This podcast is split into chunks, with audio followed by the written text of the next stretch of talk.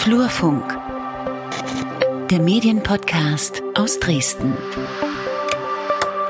Herzlich willkommen zur zweiten Ausgabe des Flurfunk-Podcasts. Heute wieder mit ein paar spannenden Themen und wie immer mit Peter Stavoi. Hallo. Hallo und herzlich willkommen. Ja, ich freue mich, Lukas Görlach gegenüber zu sitzen. Wir besprechen jetzt gleich eine ganze Reihe spannender Medienthemen. Yeah. ich freue Yeah. ich freu mich schon. Nein, ich freue mich wirklich. Äh, machen wir erstmal einen kurzen Überblick darüber, was es heute so zu hören gibt bei uns. Äh, Wir steigen ein mit ja, Partizipation im Rundfunk. Rundfunk mitbestimmen, stellen wir ein kurzes Projekt vor. Jo, dann gehen wir weiter zu, und thematisieren mal äh, den Krieg der kostenlosen Zeitungen in Chemnitz, beziehungsweise eigentlich betrifft es ganz Sachsen. Da gab es nämlich einen Gerichtstermin am 12.09. in Leipzig, wo es um eine relativ große Schadensersatzklage geht gegen unter anderem zwei Zeitungsverlage aus Sachsen. In Mitteldeutschland wurde vor einem Monat knapp äh, ein großes Medienpod ein großer Medienpodcast gestartet und äh, da den schauen wir uns, da schauen wir uns die erste Folge mal an und kritisieren das so ein bisschen. Ähm, ist das Ironie? Ja, äh, super Idee. Wir müssen darüber reden, was wir hier fabriziert haben. Genau. Und dann unterhalten wir uns mal darüber, was eigentlich äh, in Bautzen für ein Problem mit den Medien herrscht, weil es da irgendwie bei einer Kreistagssitzung äh, keine Live-Bilder gemacht werden durften. Und irgendwie gibt es da offensichtlich ein bisschen Verstimmung, die bösen, bösen Medien, da reden wir gleich dann drüber. Und zum Schluss geht's um eines unserer Lieblingsthemen, lokale Berichterstattung, lokale Medien und äh, konkret um äh, lokales TV, lokales Fernsehen. Ja, aber Lokal-TV ist nicht mein Lieblingsthema, Lukas. Aber lokale Berichterstattung, ja, okay, da reden wir dann drüber. Kommen wir zum ersten Thema, Rundfunk mitbestimmen. Ähm, da hast du ein paar O-Töne mitgebracht, du hast dich mit den Projektmachern unterhalten. Vielleicht so zwei, drei Sätze von mir zum Hintergrund. Die beiden waren ähm, auch zu einer Session geladen auf unserer Veranstaltung BSEN oder Besen, Blogger Spinnen ein Netzwerk am 1. September in der Gläsernen Manufaktur und waren in der Session äh, dabei, wie man mit Blogs, mit Hilfe von Online-Angeboten, wie auch immer die geartet sind, den öffentlich-rechtlichen Rundfunk unter Umständen transparenter machen könnte. So, und äh, im Wesentlichen ging es um der Session, in der Session um Rundfunk mitbestimmen, dieses Projekt. Und Lukas, vielleicht erzählst du mal, was du so mitgebracht hast. Genau, du hast schon erwähnt, ich habe äh, mit äh, zwei Teammitgliedern gesprochen, Katharina Erhardt und Robert Schäfer, die sind da beide involviert.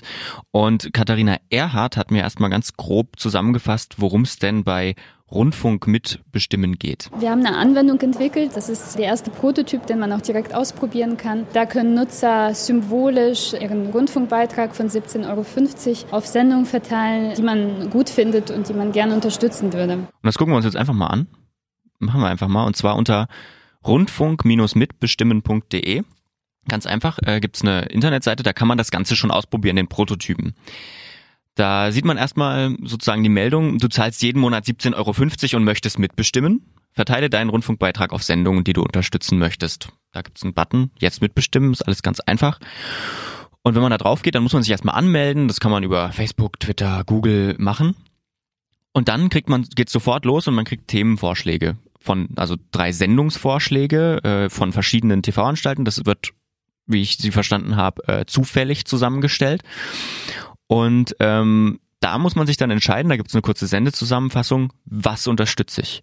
Da würde ich dich jetzt einfach mal fragen, Peter. Äh, ich habe hier sieben, äh, sechs Vorschläge bekommen, was, wofür wir unsere 17,50 Euro, na, zusammen haben wir ja schon, oh Gott, warte, Das Doppelte, ja, oh, ja. 35 Euro. Also ich mache nur mit, wenn Schlagerwelt dabei ist. Äh, nee, gibt's nicht. Aber ein paar andere, quer, quer vom BR. Finde ich gar nicht so schlecht, ja, dem würde ich was abgeben. Gut, unterstützen wir schon mal. Manche guten journalistischen Beiträge, mal sehr kritisch auch, ne? Aber vielleicht auch zu kritisch, aber mh, kaufen wir. Kaufen wir, gut. Quer vom BR kriegt schon mal äh, Geld von uns. Dann, ähm, ach doch, hier, guck mal, Wirtshausmusikanten, ebenfalls vom BR-Fernsehen. Nein, weiter. Nächster. Willkommen bei Carmen Nebel. Nein, Ein Doppelkopf von, äh, von Radio, also von HR2. kenne ich nicht. Kenn ich auch nicht. Ich krieg kein Geld. Horst Evers, Radio 1. Ähm, weiß ich nicht. Kenne ich leider auch nicht. Wir Provinzialer. Mm, Das Europamagazin von Das Erste, das finde ich unterstützenswert. Ach ja, ich finde, das klingt schlüssig, das machen wir mal. Genau, und so geht's dann weiter. Das könnte man jetzt endlich fortsetzen. Da kann man sich durchklicken und dann hat man die Möglichkeit, auf Budget verteilen zu klicken. Und äh, da kann man dann auch direkt sagen, wem wie viel Geld ist so wie, wie so ein Warenkorb gestaltet im Prinzip. Ähm, die Sendung möchte ich kaufen und die Sendung möchte ich nicht kaufen. Genau, das kann jeder mal für sich ausprobieren. Ähm, und da, was mir da allerdings in dieser Session gleich in den Kopf geschossen ist, äh, das Problem, naja, was du schon ironisch angesprochen hast, die Schlagerwelt und was weiß ich, kam Nebel jetzt, äh, werden da jetzt nicht nur Sachen gewählt, äh, die eh schon groß sind, also sozusagen dem Maschen, Massengeschmack folgend. Und ähm, da, das habe ich auch Robert Schäfer gefragt und der hat mir da aber widersprochen. Das ist immer eine Annahme, die viele Leute haben. Und tatsächlich haben wir mit unseren Prototypen festgestellt, dass es nicht der Fall ist. Sondern ähm, Leute machen sich Gedanken darüber, was wertige Sendungen sind, welche Sendungen sie für unterstützenswert halten. Und man muss sie nicht konsumieren und man muss sie selber nicht hören oder sehen.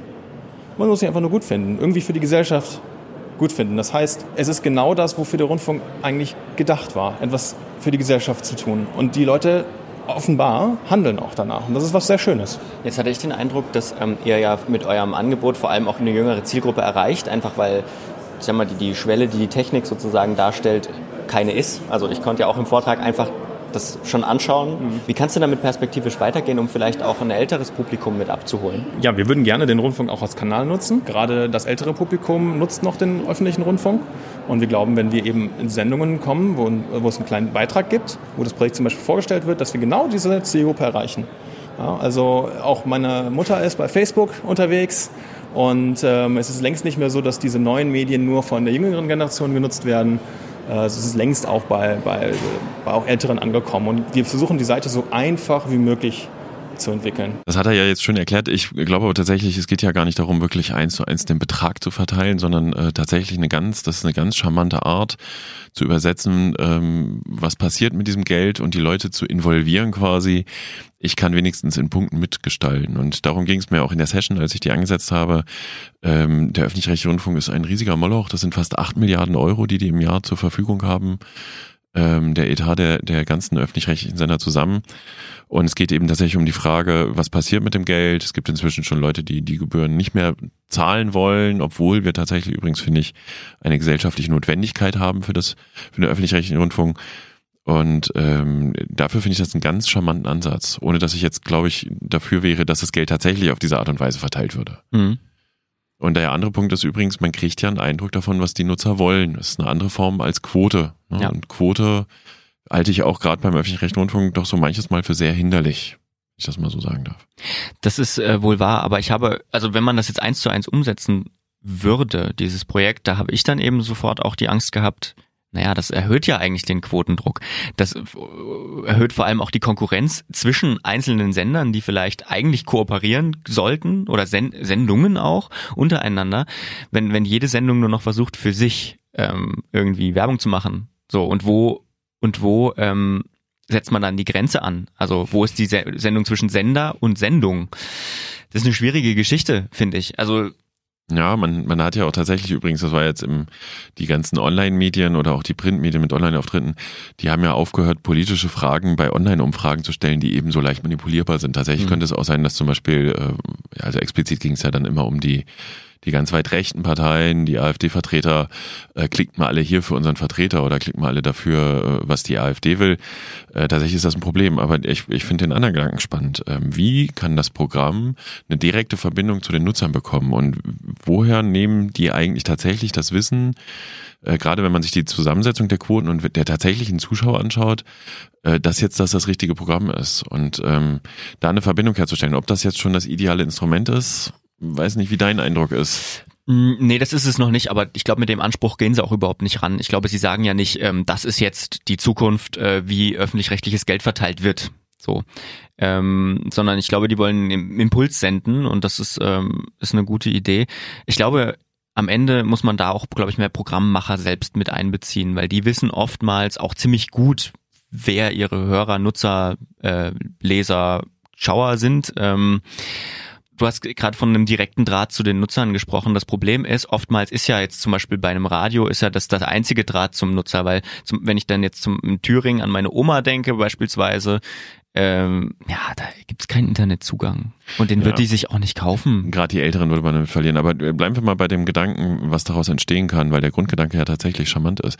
Stelle dir vor, du sitzt vorm Fernseher und kannst äh, via Smartphone drücken, mm, ja. zack, das war eine gute Sendung. Ne, das mhm. unterstütze ich. Und ähm, ich glaube, da könnte auch noch daraus entstehen, dass dann sehr viele Leute auch Sachen unterstützen, die sie gar nicht nutzen, weil sie der Meinung sind, dass sie, äh, dass es wichtig ist, dass Das es hat er ja auch gesagt, aus deren Erfahrung passiert das ja auch tatsächlich. Also ähm, und das ist eigentlich ein schöner Gedanke. Also wenn ich wenn ich vielleicht selber nicht irgendwie ein Kulturmagazin oder so konsumiere und sage, aber Mensch, eigentlich ist mir Kultur ziemlich wichtig, äh, deswegen unterstütze ich das, ist eigentlich cool. Dann setzt Ver- Vernunft voraus und ich glaube, die gibt es. Deswegen ein spannendes Projekt und das habe ich auch gefragt. Die beiden äh, stoßen da auch immer auf offene Ohren, wenn sie das irgendwo vorstellen. Die sind ja jetzt gerade auf großer Vorstellungstour mit ihrem Projekt. Man kann an den Gesichtern sehen, die sind schon sehr interessiert. Also die gucken sich die Anwendung an und man kann irgendwie sehen, okay, da macht's Klick. Und sie sehen, das ist halt eben das Schöne an so einem Prototyp, man kann es zeigen. Das ist also ein super gutes Feedback. Und dann sofort kommen, kommen Fragen. Also es ist sehr, sehr gegenständlich. Und äh, wir haben viel positive und auch konstruktive Kritik bekommen. Neue Funktionen, die man vielleicht einbauen könnte. Bedenken natürlich. Es ist sehr, sehr wichtig, dass wir diese Informationen haben, um diese Software offen weiterzuentwickeln. Das ist so die Zusammenfassung. Und man merkt es, wir haben jetzt auch schon drüber gesprochen. Eigentlich, man kann viel drüber diskutieren. Und ich glaube, die sind auch dankbar über jedes Feedback. Bedarf übrigens besteht ja tatsächlich, den öffentlich-rechtlichen transparenter zu machen, zu erklären, was mit dem Geld passiert. Ähm, und da halte ich das auch für einen sehr charmanten Ansatz. Also das sollte man weiter beobachten. Nochmal rundfunk-mitbestimmen.de. Es gibt schon 686 registrierte Nutzer, also ist, da ist noch Luft nach oben. Auf geht's, Rundfunk mitbestimmen. Zweites Thema heute, kostenloser Zeitungskrieg, haben wir es übertitelt. Äh, was, was ist das? Was äh, kann ich darunter verstehen? Ja, das ist eine lange Geschichte. Der Anlass, warum wir uns heute drum, drum unterhalten, ist erstmal, es gab tatsächlich am 12. September einen ersten Gerichtstermin beim Landgericht in Leipzig äh, wegen einer Schadensersatzklage.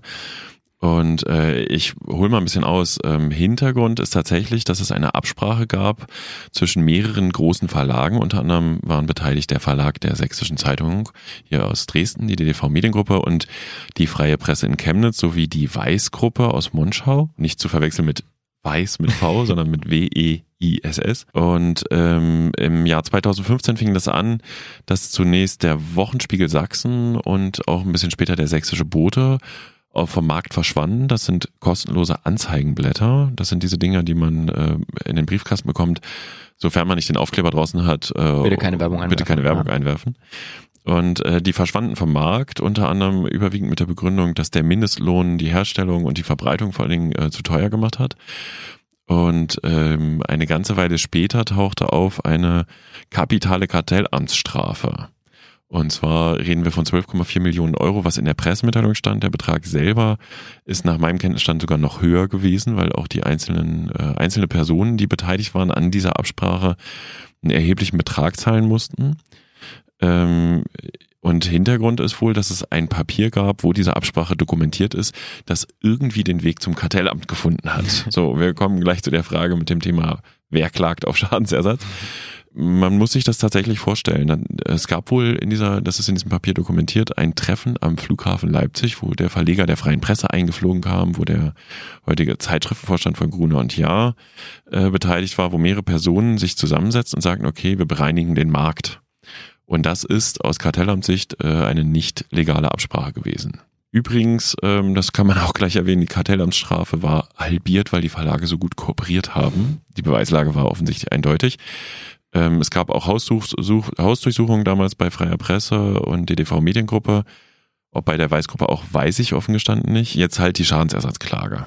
Ne, Das ist die Geschichte, die gerade in, in Leipzig verhandelt wird. Da gab es den ersten Gerichtstermin, der äh, geklagt hatte, der die Wochenspiegel Erzgebirge Verlags GmbH, das ist quasi der klägliche Rest, was vom Wochenspiegel übrig geblieben ist. Dazu muss man wiederum wissen, wie die Konstellation vorher war. Und zwar war der Wochenspiegel einmal im Bereich Chemnitz und im Erzgebirge gab es einen eigenständigen Wochenspiegel. Das hatte sich so ergeben über die Unternehmenskonstellation, wem das vorher gehört hatte. Und die Zeitungsverlage waren ja erst später in diesen Markt eingestiegen. Und die haben jetzt tatsächlich auf äh, Schadensersatz geklagt. Ähm, eine Million ist, glaube ich, der Betrag. Erstmal ein Teilbetrag, weil auch bei diesen Klagesummen natürlich die Gerichtskosten extrem in die Höhe schnellen. Und beim ersten Termin äh, wurde halt jetzt verhandelt quasi. Ich erzähl mal äh, einfach weiter, Lukas. ja, Und- gern. Ich und zu. beim ersten Termin wurde halt verhandelt und ähm, drei von vier Punkten wurden erstmal abgewiesen nach meinem jetzigen Kenntnisstand. Äh, der Verlauf ist aber noch offen.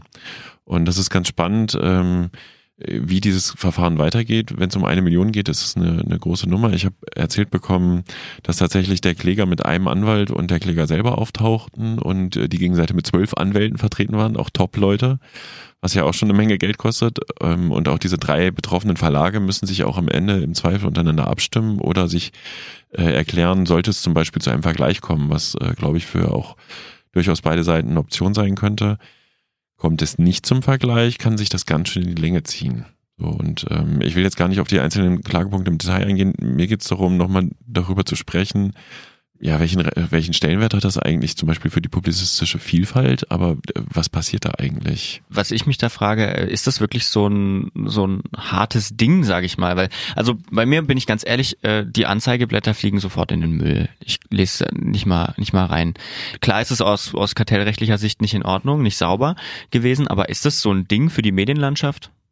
Also da kann man natürlich drüber streiten. Ich glaube, so in dem städtischen Gebiet ist es tatsächlich so, dass äh, diese Sachen äh, nur begrenzt konsumiert werden, aber äh, explizit im ländlichen Raum hört man auch immer wieder, dass das, äh, da wo die Tageszeitung abgestellt worden ist, das, was äh, als gedrucktes Papier mit, mhm. mit Zeitungsoptik aus dem Briefkasten kommt, äh, als Zeitungsersatz wahrgenommen wird. Und ich weiß auch durchaus von politischen Institutionen und auch Unternehmen und war vielleicht auch schon an der Konzeptentwicklung bei solchen Geschichten mal beteiligt. Vielleicht auch schon beteiligt. Ja, ja, wir halten das mal hier vage, kann man ja nachlesen im Internet, dass tatsächlich äh, das auch bei den Leuten ankommt. Also da haben wir auch dann Erfahrung gesammelt, äh, dass die Leute das nutzen, so im ländlichen Raum, im städtischen schwierig. Was eine spannende Entwicklung bei der Geschichte ist tatsächlich, ähm, tatsächlich ist ja die Frage, hat das eine publizistische Kraft, diese Blätter? Und da können wir jetzt darüber diskutieren, aus äh, dem, sage ich mal, unserem politischen Anspruch her äh, eher schwach. Mhm. Andererseits ist es natürlich ein Medienkanal, äh, der auch Informationen verbreitet und verteilt und insofern hat es irgendwie einen irgendwie gearteten medialen Stellenwert. Wobei ich auch da gerne mal dann bei Gelegenheit darüber diskutieren würde, ähm, wie ist das eigentlich Anzeige gegen Redaktionen, äh, wissen das die Nutzer wirklich draußen, was das, was das für einen Wert hat was noch ein spannender Aspekt ist dieser ganzen Geschichte ist ja tatsächlich, dass in dieser Absprache offensichtlich der die Erzgebirgler außen vor gelassen worden sind und auch eine ganze Reihe von Leuten ihre Arbeitsplätze verloren haben. Also ich habe damals äh, immer, wenn ich drüber geblockt habe, und das ist vielleicht auch nochmal ein Aspekt, zu der Zeit gab es den Flurfunk noch nicht so lange und der hatte noch nicht diese Dimension, sage ich mal. Also wir reden jetzt von 2013, ging das, glaube nee, ich. 2015 zwei, war, glaube ich, so der, der, der Prozess. Ja, ich glaube 2013 ging's los irgendwie. Mit der ersten Einstellung. Also Mit, nee, das Treffen war, glaube ich, 2013 am Flughafen. So rum. Also 2013, da hatte ich ja noch keinen Kenntnisstand von dem Treffen, aber ich habe tatsächlich damals ähm, im Blog dann einfach die Einstellung äh, des ersten Blattes dokumentiert. Bauchgefühl, das hat schon die Einstellung des zweiten Blattes verzögert, weil sonst wäre das wahrscheinlich innerhalb einer Woche passiert und es hätten Haufen Leute auf der Straße gestanden, sich mächtig darüber erregt, dass sie gekämpft haben für ihre kostenlose Zeitung. Die, die Mitarbeiter haben übrigens häufig tatsächlich das Empfinden, es handelt sich um eine richtige Zeitung. Mhm. Sorry, ne? Also und ich glaube, dass tatsächlich die Einstellungen in relativ kurzer äh, Reihenfolge erfolgt wären, hätte ich nicht drüber geblockt damals. Und ähm, weil ja übrigens, wer hätte denn drüber berichtet, dass diese Zeitungsblätter verschwinden? Die Leute hätten es halt vielleicht äh, gar nicht gemerkt. War auch so, es wurde dann ja das eine Blatt an den anderen, also teilweise verkauft und dann wurden aus zwei Blättern pro Woche nur noch eins, immer mit der Begründung, der Anzeigenumsatz stimmt nicht und äh, die Vertriebs-, die Verteilkosten sind so teuer. Naja, und was äh, auch noch spannend ist an diesem ganzen Krimi, äh, die Mitarbeiter im äh, Chemnitzer Raum haben dann mit Unterstützung der Erzgebirger für Chemnitz eine neue kostenlose Zeitung ins Leben gerufen, nämlich den Wochenendspiegel. Und äh, das ist auch Teil des Gerichtsverfahrens jetzt, weil da äh, wohl auch mächtig Druck herrscht im Markt, was die Anzeigenpreise betrifft, was äh, den Umgang mit Anzeigenkunden, was äh, die Darstellung des Wettbewerbers bei Kontakt mit Anzeigenkunden betrifft und ähm, ich sag mal, da ist einiges äh, am Dampf im Kessel und es ist aus meiner Sicht total spannend, wie das ausgeht. Also, wenn ich das jetzt richtig verstehe, ist genau das passiert, was eigentlich nicht gewollt war, jetzt zumindest in Chemnitz. Man hat sich dann noch mehr Konkurrenz geschaffen. Ja, in der Tat. Ähm, tatsächlich die großen Zeitungsverlage haben sich abgesprochen. Man muss sich das mal auf der Zunge zergehen lassen. Die haben sich äh, kartellamtswidrig abgesprochen. Ich hoffe, es besteht in irgendeiner Form ein, äh, ein Unverständnis oder ein äh, Unrechtsgefühl dafür. Ähm, sie haben einen neuen Wettbewerber bekommen. Die Bandagen sind da ziemlich hart. Äh, man kann jetzt auch nochmal übrigens äh, den Aspekt berücksichtigen, das finde ich auch ganz spannend. Als die Anzeigenblätter aufkamen, für die haben die Zeitungsverlage damals so reagiert, dass sie ähm, dagegen geklagt haben, dass sich diese Blätter Zeitungen nennen dürfen. Das war die erste Reaktion. Wer hier Parallelen entdeckt äh, zum Umgang des aufkommenden Internets, äh, wie die Zeitungsverlage damit umgegangen sind, das ist rein zufällig. Also man kann da glaube ich schon Parallelen sehen. Heutzutage ist es so, dass der Markt im Wesentlichen von den großen Zeitungsverlagen dominiert wird, die das Geschäft sich also an Land gezogen haben und dann, das ist ganz legal, halt auch sagen, wenn du bei im kostenlosen Blatt schaltest, kriegst du noch eine Anzeige in der, in der, in der Abonnementzeitung dazu. Äh, das ist mal der eine Punkt. Der andere Punkt ist tatsächlich, und das passiert immer noch, dass ich Nachrichten bekomme von frustrierten Mitarbeitern aus den Zeitungsverlagen, die sagen, hey, unsere Verlagsspitze hat mal, ich sag mal, ein Drittel von zwölf Millionen in äh, Kartellamtsstrafe verballert. Ja. Ähm, und äh, wie lange könnte man eigentlich davon zwei, drei, vier Redakteure bezahlen, um qualitativ hochwertige Zeitungen zu machen, die eben im offenen Wettbewerb äh, anderen Blättern Druck macht? Äh, und das finde ich tatsächlich eine, eine, sehr berechtigte Perspektive, wenn man weiß, wie es in den Zeitungsverlagen steht. Ähm, ist es durchaus, finde ich, schon bemerkenswert. Tja, Inhalt vor in, Content first, sagen wir es so.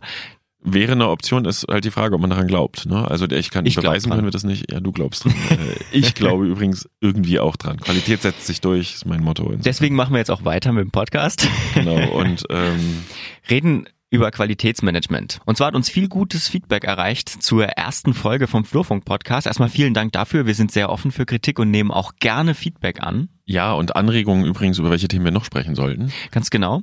Ähm, Erstmal müssen wir vielleicht eine grundlegende Verwirrung, die es gab, aus der Welt schaffen, weil wir haben iTunes so präsent platziert, einfach weil es der größte Podcast-Anbieter ist. Das heißt aber nicht, dass wir nur auf iTunes sind. Das ist bei Podcasts jetzt keine Entweder-Oder-Entscheidung.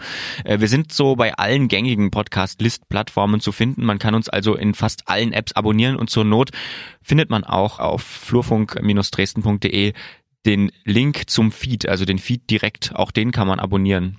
Man findet uns überall und wenn wir was vergessen haben sollten, einfach kurz Bescheid geben, dann fügen wir uns noch dort ein. Hm. Aber äh, Lukas, kennst du die Sandwich-Taktik bei Kritik? Man soll positiv einsteigen, positiv aussteigen und äh, dazwischen packen wir die Kritik, aber das war ja jetzt mhm. eigentlich gar keine Kritik. Ähm, nee, in der Tat, ich habe tatsächlich auch äh, sehr erfreulich positives Feedback bekommen, eine Glückwunschkarte, ähm, äh, wichtige Leute, als ich jetzt auf dem Lokal-TV-Kongress äh, war, zwei Tage lang, da reden wir ja gleich noch drüber, kamen auch Leute auf mich zu und gratulierten mir zum neuen Podcast das hat schon Freude gemacht und ähm, ich habe aber auch zum Beispiel von einzelnen Personen gehört, die nur ein Thema sich rausgepickt haben und sich dann zum Beispiel wunderten und sagten, als, ach so, das war ja mein Empfinden so ein bisschen, dass die erste Folge zu lang war. Ach, so lang war das in Wirklichkeit. Ähm, und äh, ich habe aber auch tatsächlich, und das finde ich auch spannend und auch natürlich verständlich und nachvollziehbar von Leuten, ja, ich habe es noch nicht geschafft, es anzuhören. Mhm. Ne? Ähm, das ist, glaube ich, auch eine Reaktion, die ich sehr häufig bekommen habe. Anyway, ähm, ich glaube, wir haben schon ganz gut Reichweite gemacht. War so mein Eindruck. Und äh, vom Feedback her, inhaltlicher Art, gab es faktisch keine Kritik, sondern eher Lob, dass wir es mal so ein bisschen auftrieseln, erklären. Ob man das jetzt schon Analyse nennen kann, was wir betreiben, mh, hm, wahrscheinlich sind wir dafür noch zu oberflächlich, aber ne, einfach mal einordnen. Und wenn man drüber spricht, kriegt man ja immer noch mal eine andere Perspektive, als wenn man jetzt nur einen nüchternen Meldungsbeitrag im Flurfunkblog zum Beispiel liest wir tun unser Bestes und machen es weiterhin und ähm, werden auch ein bisschen mehr auf die Zeit achten. Das haben wir uns jetzt auch aus unserem persönlichen Empfinden heraus einfach ja gesagt, dass mhm. es uns zu lang war ein bisschen. Ähm, aber was mit der Reichweite, was du sagst, das stimmt. Also Turi 2 hat das ja auch äh, geteilt. Ich weiß noch, es war irgendwie nachts um halb zwei oder so, habe ich die Meldung noch gesehen und habe mich sehr, sehr, sehr, sehr, sehr gefreut. Ja, das hat auch tatsächlich, äh, glaube ich, ganz schön Reichweite mittlerweile, was die machen. Ähm, was ich auch noch mitbekommen habe, das fand ich auch spannend, wir hatten ja Lars Radau im Studio hier, der uns über die Sachsen-Depesche und das Depeschen-Netzwerk berichtet hat. An dem Tag, wo der Podcast erschien, hat der Journalist, das Medienmagazin des äh, Deutschen Journalistenverbands, auch seine Geschichte, die Lars dort im Magazin äh, publiziert hatte, online öffentlich geschaltet, freigeschaltet und äh, damit hat diese ganze Depeschen-Diskussion auch nochmal einen neuen Push bekommen und äh, noch mehr Aufmerksamkeit und äh, das hat mich auch sehr gefreut. Sehr lesenswert. Ähm, hört euch den Flurfunk-Beitrag, äh, den Flurfunk-Podcast-Beitrag dazu erstmal an aus äh, Episode 1, Folge 1 und wir verlinken natürlich auch den Artikel von Lars hier in den Show Notes. Und äh, wir machen mal weiter inhaltlich, oder? Ich denke auch. Wir haben ja. noch zwei Themen uns vorgenommen. Wir müssen über Bautzen reden. Wir müssen über, ach, Bautzen wieder. hm. Jetzt geht das wieder los mit dem, mit dem, mit dem Bautzen-Bashing und dann Sachsen-Bashing. Nein, nein, das machen wir jetzt nicht. Nein. Wir, aber wir reden mal darüber, was da eigentlich medial los ist. Ähm, Hintergrund, aktuellste Meldung war, deswegen hatte ich es auch nochmal in den Themenplan reingeschrieben, es gab bei der Kreistagssitzung, bei der Kreistagssondersitzung, die auf äh, Antrag der Opposition einberufen worden war, weil sich der stellvertretende Landrats, äh, der stellvertretende Landrat mit einem NPD-Vertreter oder sogar mit zweien ähm, zum Gespräch hingesetzt hat, äh, gab es ein Drehverbot für Livebilder. Und das, äh, denke ich, sollten wir nochmal kurz thematisieren, weil man daran auch so ein bisschen aufdröseln kann, was da eigentlich los ist, beziehungsweise wo ein bisschen die Problemlage liegt. Dazu muss man sagen, äh, dass die Kreistagsabgeordneten dagegen gestimmt haben, dass Livebilder gemacht werden. Journalisten saßen deswegen trotzdem in der Sitzung. Ähm, ist völlig legal, das können sie machen, weil es da auch um Persönlichkeitsrechte geht. Da gibt es auch, glaube ich, irgendein äh, Gerichtsurteil dazu. Es ist aber auch mal wieder völlig ungeschickt. Und ähm, da lässt sich so ein bisschen draus ableiten, dass dann ein tiefer liegender Konflikt mit den Medien besteht, dass sehr, sehr viele Menschen in Bautzen, die offensichtlich auch politische Verantwortung haben, mittlerweile ja sehr kritisch gegenüber den Medien sind oder auch sehr enttäuscht sind von den Medien und ähm, sich deswegen dafür entscheiden, das auszusperren. Und äh, dafür auch in Kauf nehmen. Offensichtlich weiß ich nicht, ob sie damit gerechnet haben, dass es wieder mediale Berichterstattung gibt. Wieder, wieder Sachsen, wieder Bautzen, was du gerade mhm. schon so schön gesagt hast. Ja, tatsächlich hört man davon sehr viel. Also ich habe das erste Mal äh, von dieser Geschichte, das hat ja zum Hintergrund, dass die, also es hat ja mit dem Chatprotokoll angefangen zwischen den beiden irgendwie, dass das da an die ähm, Das kam an die Öffentlichkeit, genau, genau das Chatprotokoll zwischen dem NPD-Vertreter, ja. dem, dem lokalen und dem stellvertretenden Landrat, dem Vizelandrat. Und äh, das, das habe ich da gelesen und habe schon gedacht, oh oh, das wird Wellen, das wird, das wird wieder, das wird wieder Wellen schlagen. Ja, reden wir doch mal kurz drüber. Warum darf man sich nicht mit einem NPD-Vertreter treffen und einfach mit dem sprechen? Ich glaube, das müsste man äh, verschiedenen Menschen im Bautzen auch nochmal erklären, weil man dann aus der Ebene ja eher hört, wieso denn nicht? Und das war doch deeskalieren. Das war dann auch übrigens so das Fazit dieses Sonderkreistages, der da äh, abgehalten wurde. Ähm, warum darf man nicht mit der NPD sprechen, Lukas? Kann man doch machen. Sind doch auch nur Menschen. Ist doch auch nur eine Partei. Demokratisch anerkannt. Generell könnte man das machen, aber. Nein, das hat einfach auch was ein bisschen mit Demokratieverständnis auch zu tun. Ähm, ist wieder die Frage, äh, wie tolerant äh, muss man dem Intoleranten gegenüber sein? Und da gibt's zumindest für mich eine ganz schön harte Grenze und die hört auch, also hört auf jeden Fall weit vor der NPD auf. Also wer die Demokratie grundsätzlich in Frage stellt, äh, ist schwierig. Sagen wir es so. Na, der, der Punkt ist ja tatsächlich, dass es ja eine, eine erklärte rechtsextreme Strategie ist. Und tatsächlich, nein, es geht nicht. Dass Politikvertreter der bestehenden, in bestehenden gewählten Positionen mit der NPD ein Gespräch auf Augenhöhe führen, führt dazu, dass dieser NPD-Vertreter als normaler Ansprechpartner etabliert wird, ja. auf Augenhöhe gehoben wird und ähm, dazu reicht ein Blick in, in, die Geschichtsbücher, um zu schauen, was daraus entstehen kann. Dass man ja. diesen Menschen nicht glauben sollte, dass die im Zweifel nicht ehrlich sind, dass die vordergründig natürlich am Frieden auf dem Kornmarkt in Bautzen interessiert sind, ähm, mag alles sein. Das sind aber keine vertrauenswürdigen Ansprechpartner und das kann man nicht machen. Das ist ein politischer Fehlgriff sondergleichen und es ist absolut aber normal, nicht nur ein dass politischer Fehlgriff. Nicht nur ein politischer Fehlgriff, weil wir sind ja dann auch schon wieder bei den Medien. Du hattest ja auch so ein kleines Twitter-Battle mit Matthias Meisner, da können wir vielleicht gleich noch drauf eingehen. Was ich dazu noch sagen wollte, ähm, du hast von der Strategie gesprochen, die die NPD damit fährt ähm, und die viele Rechtsextreme fahren, nämlich immer wieder in den Medien zu kommen. Das auch vor dem Hintergrund der, der Bundestagswahl ja auch so ein Thema, das diskutiert wird. Äh, Gibt es zu viele Aufmerksamkeit vielleicht? Ähm, und tatsächlich, das das gibt's auch da, wo ich herkomme, aus Südthüringen. Da gibt's auch einen ganz bekannten äh, Neonazi, äh, der auch offen, sehr offen mit seiner Weltanschauung, sag ich mal, äh, das ist keine Weltanschauung, ist eigentlich eher eine Nationalanschauung, ähm, hausieren geht und auch Einfluss hat und sehr, ja, sehr bekannt ist in der Region. Und das ist genau das. Äh, die sind auch dankbar über schlechte Berichterstattung, weil es ist Berichterstattung. Weißt du? Und wenn es schlechte Berichterstattung ist, gerade von öffentlich-rechtlichen, kann man natürlich wieder sagen, die Me Lügenmedien, die haben uns ja auf dem Kicker.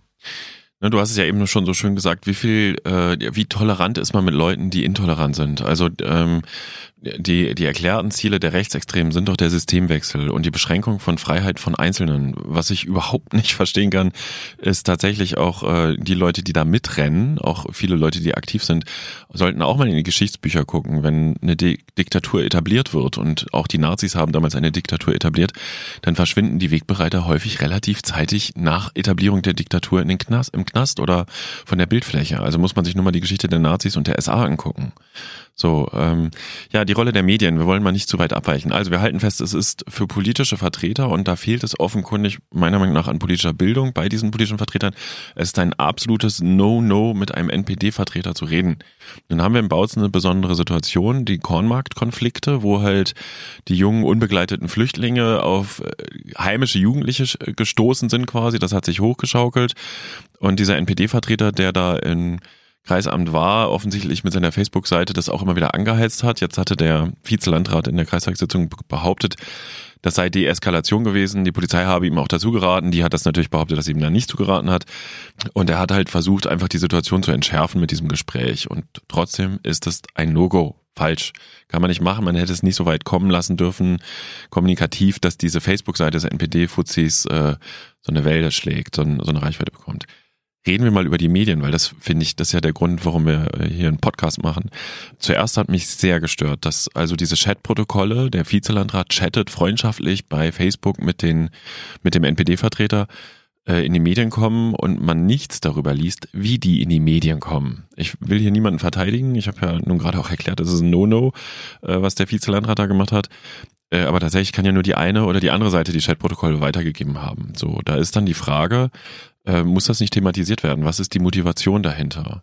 Und dann kommen wir zu der Geschichte, du meintest Twitter-Battle, ich habe ja auch drüber geblockt. Ja. Äh, Matthias Meisner hat im Tagesspiegel also aufgedrieselt, dass ähm, Überschrift war sinngemäß im Bautzener Kreisamt äh, gehen die Nazis ein und aus. Es ging darum, dass der Nachfolger von diesem Obernazi, der seine Beiträge nicht gezahlt hat und deswegen von der NPD abgesetzt worden ist, auch sehr bemerkenswert, ähm, auch ins Amt gemarschiert ist und auch wieder mit dem Vizelandrat gesprochen habe. Und da sagte das Landratsamt, nein, es waren nur zwei Minuten und ich glaube in der SZ, Sächsischen Zeitung, stand dann hinter, vielleicht waren es auch zehn Minuten. Und äh, dieser Nazi dann auf seiner Facebook-Seite schrieb, ich war insgesamt 45 Minuten im Amt. Was nicht heißt, dass er 45 Minuten in dem Büro war. Jedenfalls auch da wieder, der Nazi wird als glaubhafter Zeuge mit seiner Facebook-Seite äh, zitiert und jetzt können wir darüber diskutieren, Lukas, machen die Medien genau das, was wir gerade besprochen haben, was Politiker nicht machen sollen? Machen das, also dass sie den Nazi als gleichwertigen, glaubwürdigen Ansprechpartner präsentieren, seine Motivation, warum er sich dort überhaupt hinbegibt und sich dort so gibt oder warum er auch übrigens den Landrat massivst beschädigt, überhaupt nicht thematisieren, sondern, und das hat Matthias Meissner für meine Begriffe gemacht, den Nazi als glaubwürdigeren Zeugen aufführen als den Vizelandrat, den gewählen? Und das, sorry, für mich, eine, ich kann ich überhaupt nicht verstehen, eine krasse Grenzüberschreitung. Kann ich überhaupt nicht verstehen, äh, wie man, ja klar, da ist eine schwere Verfehlung des Vizelandrats, ganz, ganz schwere Verfehlung, Skandal, bundesweite Berichterstattung, ja. Aber man kann doch nicht bitte den Nazi als Kronzeugen aufführen, ohne auch nur irgendwie in einem Wort zu verlieren über die Motive dieses Nazis. Verstehe ich nicht. Es geht mir nicht in den Kopf. Also ich glaube, ähm, da muss man wirklich ganz, ganz genau sein. Also da muss man als Journalist genau gucken, was verwende ich, welche Motivation steckt jetzt dahinter. Ähm, das ist wie, eigentlich ist es ähnlich wie bei einer normalen Pressemitteilung auch. Ne? Also eine Pressemitteilung von einem Unternehmen zum Beispiel. Welche Motivation wird diese Pressemitteilung wohl haben, wenn es zum Beispiel um ein neues Produkt geht? Und ähm, immer das hinterfragen. Und da ähm, gibt es einen Unterschied zwischen, zeige ich, zeig ich eine Meinung von jemandem oder tue ich so oder oder oder sage in meiner in meinem Artikel oder in meinem Beitrag das und das so und so ist es. Na, ich, also gerade bei dieser bei dieser Geschichte ist ja so und da haben wir ja jetzt auch angefangen. Warum stimmen dann also so viele Kreistagsabgeordnete äh, der CDU dafür, die Medien auszuschließen, was nichts bringt, weil Berichterstattet mhm. wird sowieso. Die die MDR und LokalTV haben dann halt keine Bewegtbilder. Mein Gott. Warum stimmen die dagegen? Und da äh, ist halt rauszuhören, es herrscht eine tiefe Unzufriedenheit mit den Medien, auch mit der Darstellung der Konflikte des Konflikts und der Problemlage. Und das ist so für mich das Fazit der Gemengelage. Ne? Es herrscht eine Unwissenheit darüber, äh, wie man mit dieser Facebook-Seite des NPD-Menschen, der offensichtlich im lokalen Geschehen schon sehr dominant und präsent ist, ähm, und im Übrigen auch das mal so am Rande, einen Haufen Journalisten permanent mit Informationen versorgt, also offensichtlich auch einen Drang nach vorne hat. Äh, wie geht man damit um? Das ist das erste, der erste Hinkestein quasi. Da hat man einen Fehler gemacht, meiner Meinung nach. So, und dann wird dieser Konflikt, der da, wird die Problemlage in den Medien ordentlich aufgedrieselt.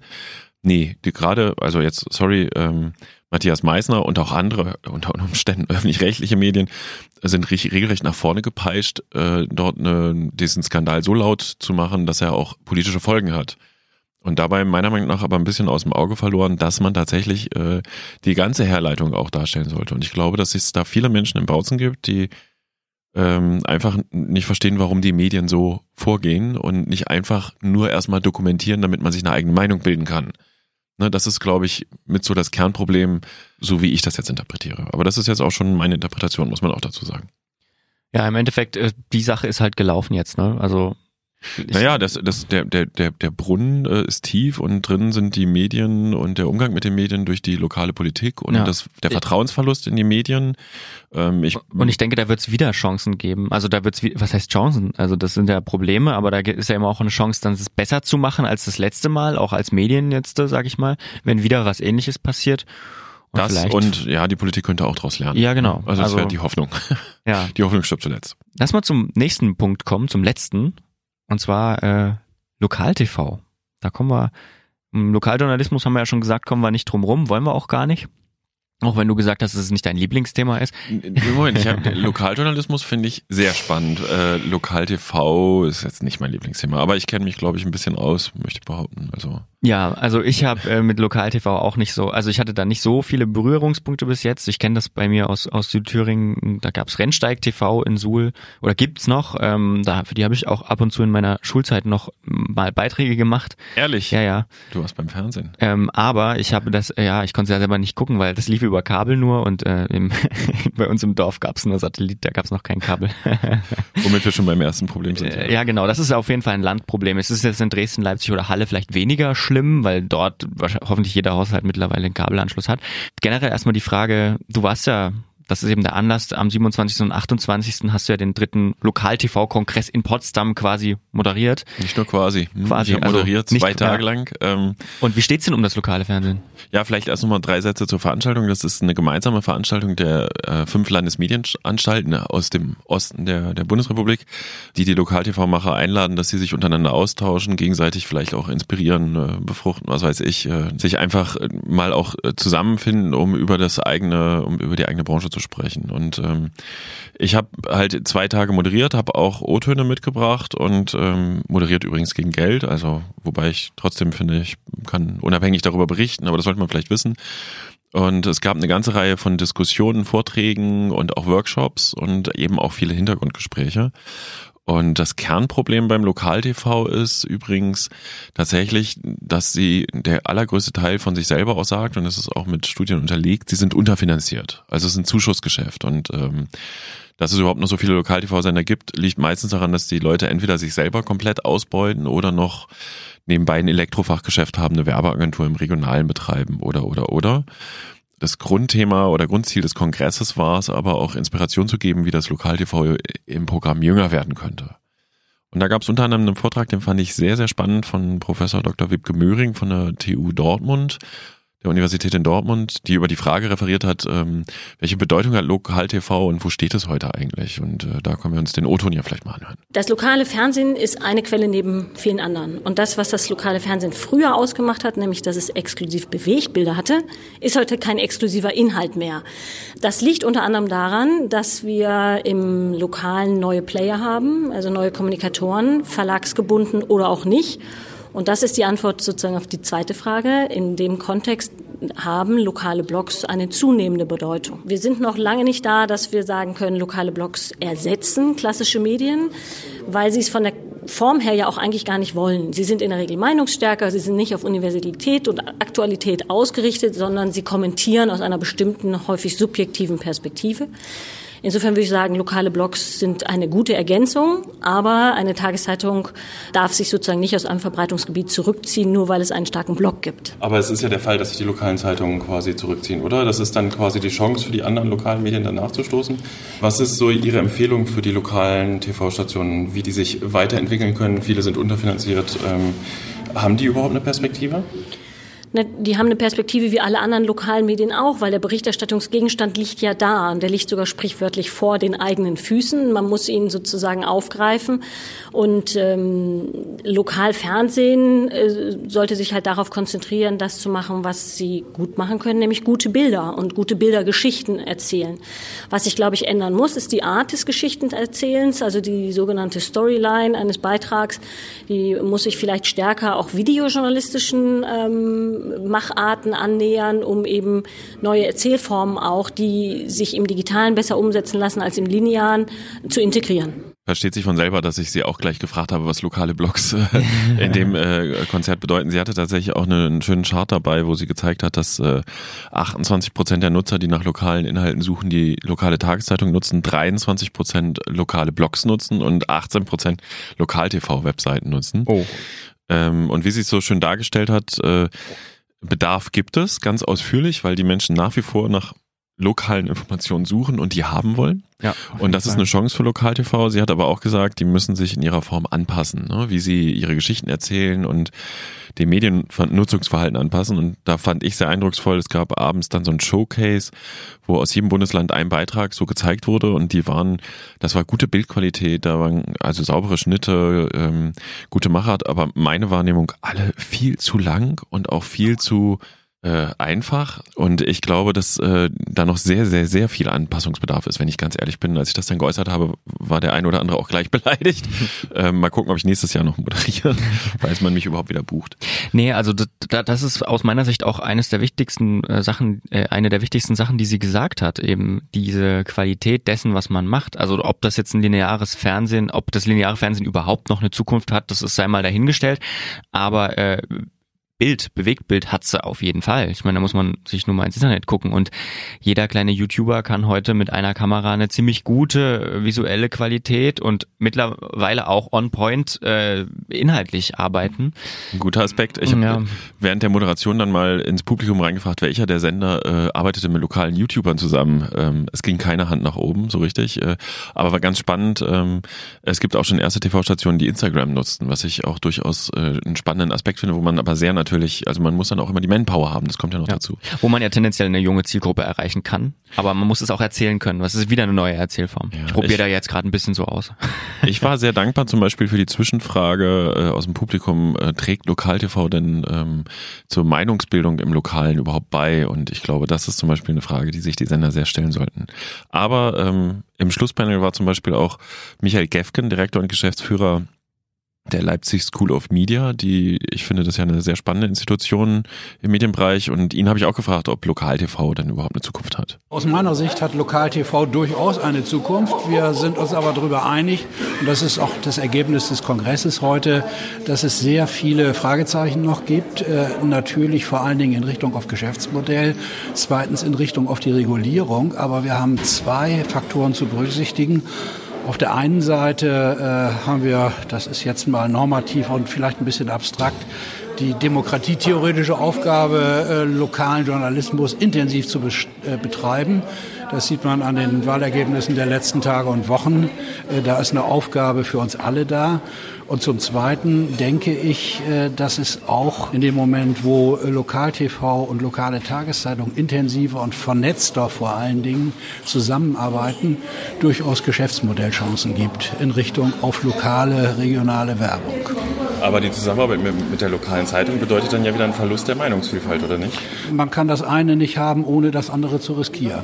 Wenn Sie jetzt hören, die Lokalsender, die drängen alle darauf, dass es von öffentlicher Seite, also Anteile der rechtlichen Rundfunkgebühren, die ja in die Landesmedienanstalten gehen, dass die an die weitergegeben werden. Wie bewerten Sie das? Tiefe Skepsis. Warum?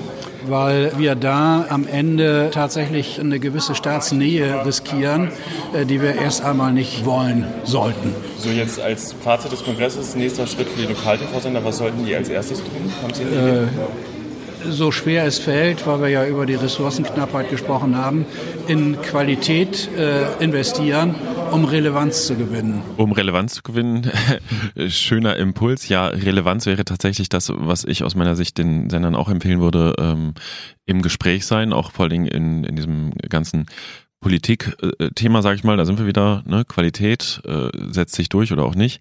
Michael Gefgen hat es gerade auch schon angesprochen, das ist ein großes Thema Seiten der Politik, also zumindest der Landesmedienanstalten. Gibt es ja den Wunsch, Lokal-TV auch zu stützen, auch Richtung Vielfalt erhalt, weil sich ja die Tageszeitung aus vielen Bereichen immer weiter zurückzieht. Man könnte auch fragen, ob das vielleicht auch eine Eigenmotivation hat, weil was machen die Landesmedienanstalten eigentlich noch, wenn es kein Lokal-TV... Ich will nächstes Jahr noch moderieren.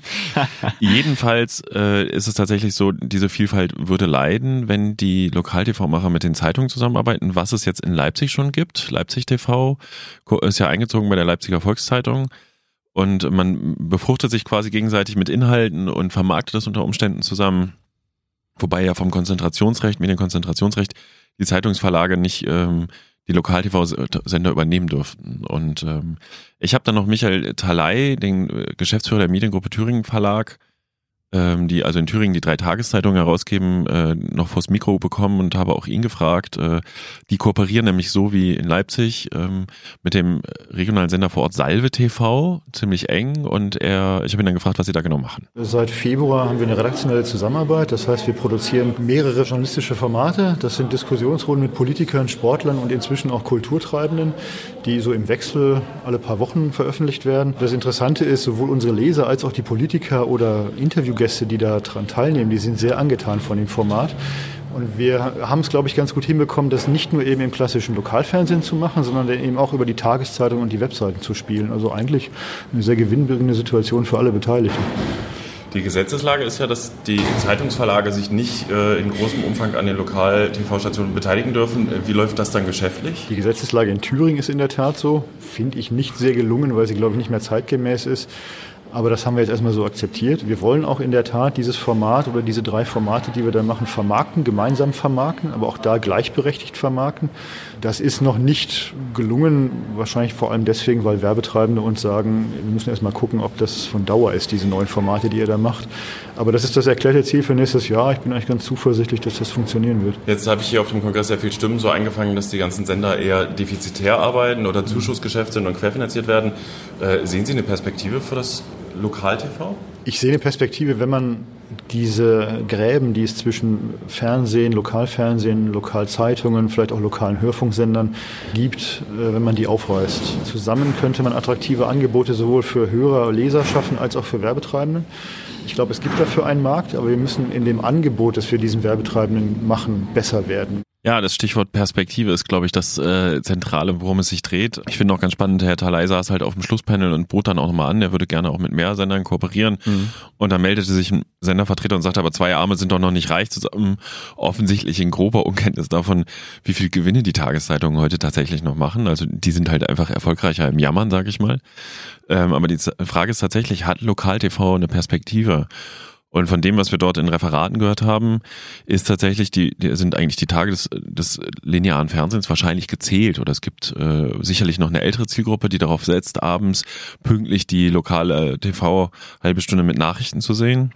Aber das neue Nutzungsverhalten, also das Nutzungsverhalten der nächsten Generation, äh, ist ein gänzlich anderes. Und da ist übrigens auch jetzt äh, die Frage Satellit oder nicht Satellit, Kabelanschluss, nicht Kabelanschluss, ja. Internet ist die Zukunft. Mhm. Und da sind wir wieder bei Frau Möhring, die ja sagt, andere Erzählformate äh, wählen. Ähm, und das wäre aus meiner Sicht ist das auch vielleicht die Chance, sich der Medienrealität und dem Nutzungsverhalten ähm, krass anzupassen und das, was wir in dem, von Herrn Gefken gehört haben, auf relevant zu setzen, dann hätte das Medium aus meiner Sicht vielleicht eine Perspektive.